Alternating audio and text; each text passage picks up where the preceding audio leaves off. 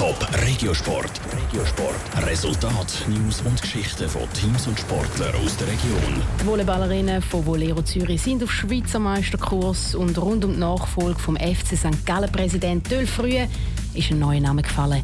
Das sind Themen im Top Regiosport. Jetzt mit dem Michel Boschi. Zuerst zum Volleyball.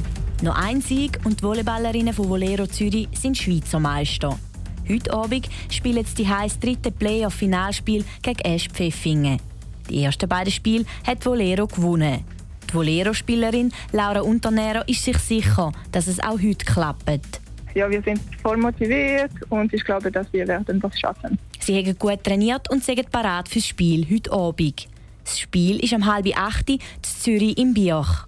Wenn Volero Zürich gewinnt, dann wären sie nicht nur Schweizer Meister, es wäre auch der 185. Sieg in Folge in der Meisterschaft und im Cup.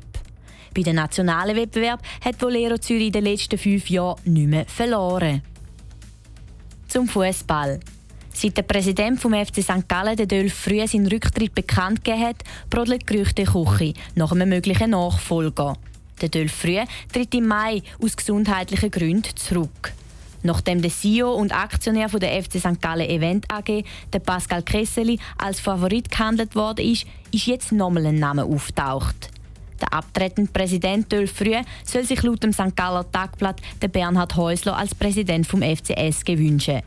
Der Bernhard Häusler ist amtierender Präsident vom FC Basel und gibt sein Amt beim FCB auf Ende Saison ab. Top Regiosport, auch als Podcast. Mehr Informationen gibt's auf toponline.ch.